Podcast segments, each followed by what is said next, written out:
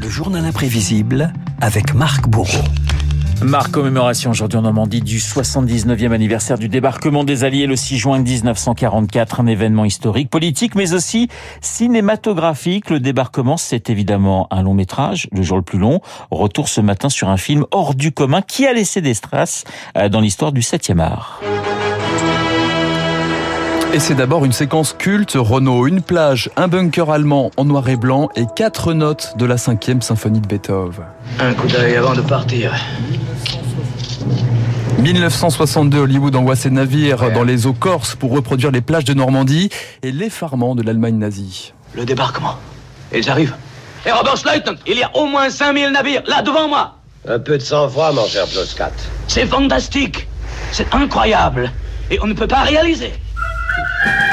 J'aime toujours la façon dont on double euh, les officiers allemands. C'était une autre époque aussi. Le jour le plus long, le film de tous les superlatifs. Un an de tournage, quatre metteurs en scène, Eisenhower dans le rôle du consultant, Romain Gary pour l'écriture de certaines séquences, 8 à 10 millions de dollars de budget, présenté à l'époque comme le film le plus cher de l'histoire du cinéma après Cléopâtre. Paul Anka, Henry Fonda, Peter Lawford, mais c'est surtout un casting 5 étoiles, Renault 42 stars internationales, chacune dans sa langue.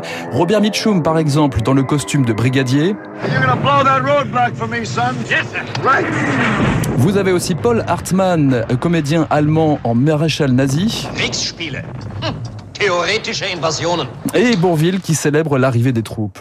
Oh mes amis, bienvenue en France, bienvenue à Colville. Si tu veux mon avis, Flanagan, je te dirais qu'il y a vraiment de drôles de numéros dans ce patelin. Le jour le plus long, une coopération euh, culturelle et très politique du bloc de l'Ouest, quelques semaines seulement après la construction du mur de Berlin. Je suis la seule personne du monde qui tourne un film comme ça, mais je suis très satisfait. Mon débarquement fut bien plus compliqué que celui d'Eisenhower, lance même l'artisan de ce projet, Daniel Zanuck, que vous entendiez là.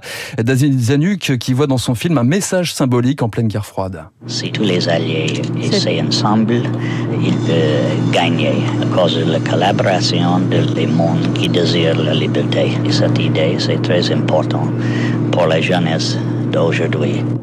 Tout d'un coup, je vois un homme qui tombe du ciel. Oui, c'est ça.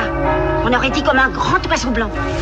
Le jour le plus long, cascade et reconstitution comme cet incendie dans le village de Sainte-Mère-Église. Certains habitants ont fait partie des 23 000 figurants du film. Souvenir de tournage avec deux d'entre eux. On était dirigé par un assistant réalisateur qui était très étonnant. Il n'a pas arrêté, mais toute la nuit, de cavaler pour euh, nous diriger. Il y avait une bagarre filmée entre les parachutistes américains et les défenseurs allemands. Les Allemands les Américains étant tellement pris par le jeu, les assistants du réalisateur devaient hurler Arrêtez de tirer, les balles coûtent cher. Mais cette fois, vous allez combattre sur la terre de France, dans nos campagnes, dans nos villages, les yeux des nôtres.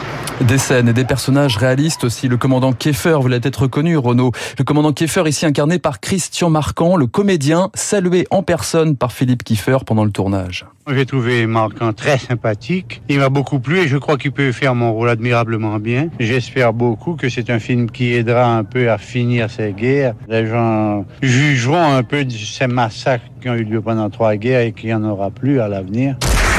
Capitaine, vous voyait, elle serait complètement affolée Croyez que c'était toi, ma mère Un réalisme, des combats qui inspirent un autre film, un autre réalisateur. Il faut sauver le soldat Ryan, Steven Spielberg, qui explique toute l'influence du jour le plus long. C'était du jeu d'acteur, mais quand on voit leur regard, on s'inquiète avec eux. On se demande ce qu'on ferait si on était dans la même situation.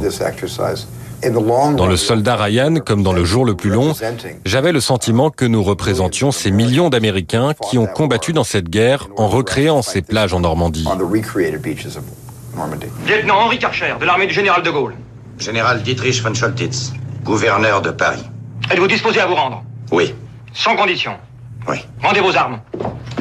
Le jour le plus long qui inspire un autre long métrage Renault, Paris brûle-t-il La riposte de la Paramount à la super production de la Fox en 1966. Mais c'est les Américains Les Américains Une distribution éblouissante là encore. Orson Welles, Kirk Douglas, Alain Delon, Jean-Pierre Cassel, Jean-Paul Belmondo. Pardon monsieur Oui L'hôtel Matignon, s'il vous plaît. Une reconstitution vibrante de la libération de Paris en août 44, scénarisée par Francis Ford Coppola et mise en image par René Clément. Le jour le plus long, Paris brûle-t-il? Un point commun, selon le réalisateur français, une vraie réflexion sur les films de guerre. Faire un film historique, pour moi, c'est sûrement faire un film ennuyeux. Vous disiez très justement tout à l'heure, fresque, c'est un bain révélateur pour voir osciller des caractères, se créer des hommes.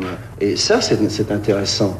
Et c'est plus passionnant et beaucoup plus dramatique. Le jour le plus long, Paris brûle-t-il Un autre point commun, Renault, la musique, la bande originale, elle est signée Maurice Jarre. Dans les deux films, Maurice Jarre, juge de paix dans cette bataille cinématographique.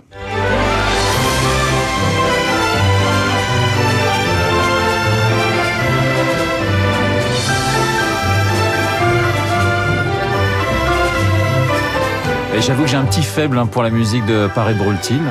C'est un film euh, effectivement que j'aime particulièrement. Alors évidemment, ce 6 juin, j'ai un conseil, c'est d'aller, si vous avez euh, la possibilité en Normandie, aller visiter le cimetière de Colville où reposent des milliers de soldats américains. Vous verrez l'âge de ces soldats, 18, 19, 20, 21 ans. Donc des gens qui sont venus mourir. Pour nous, eh bien, c'était le 6 juin 1944. Merci beaucoup, Marc, pour ce journal imprévisible avec cet angle bien particulier. Dans un instant, c'est le camarade David Barou que nous allons retrouver, eh bien, pour son décryptage. Il est 7h57 sur Radio Classique.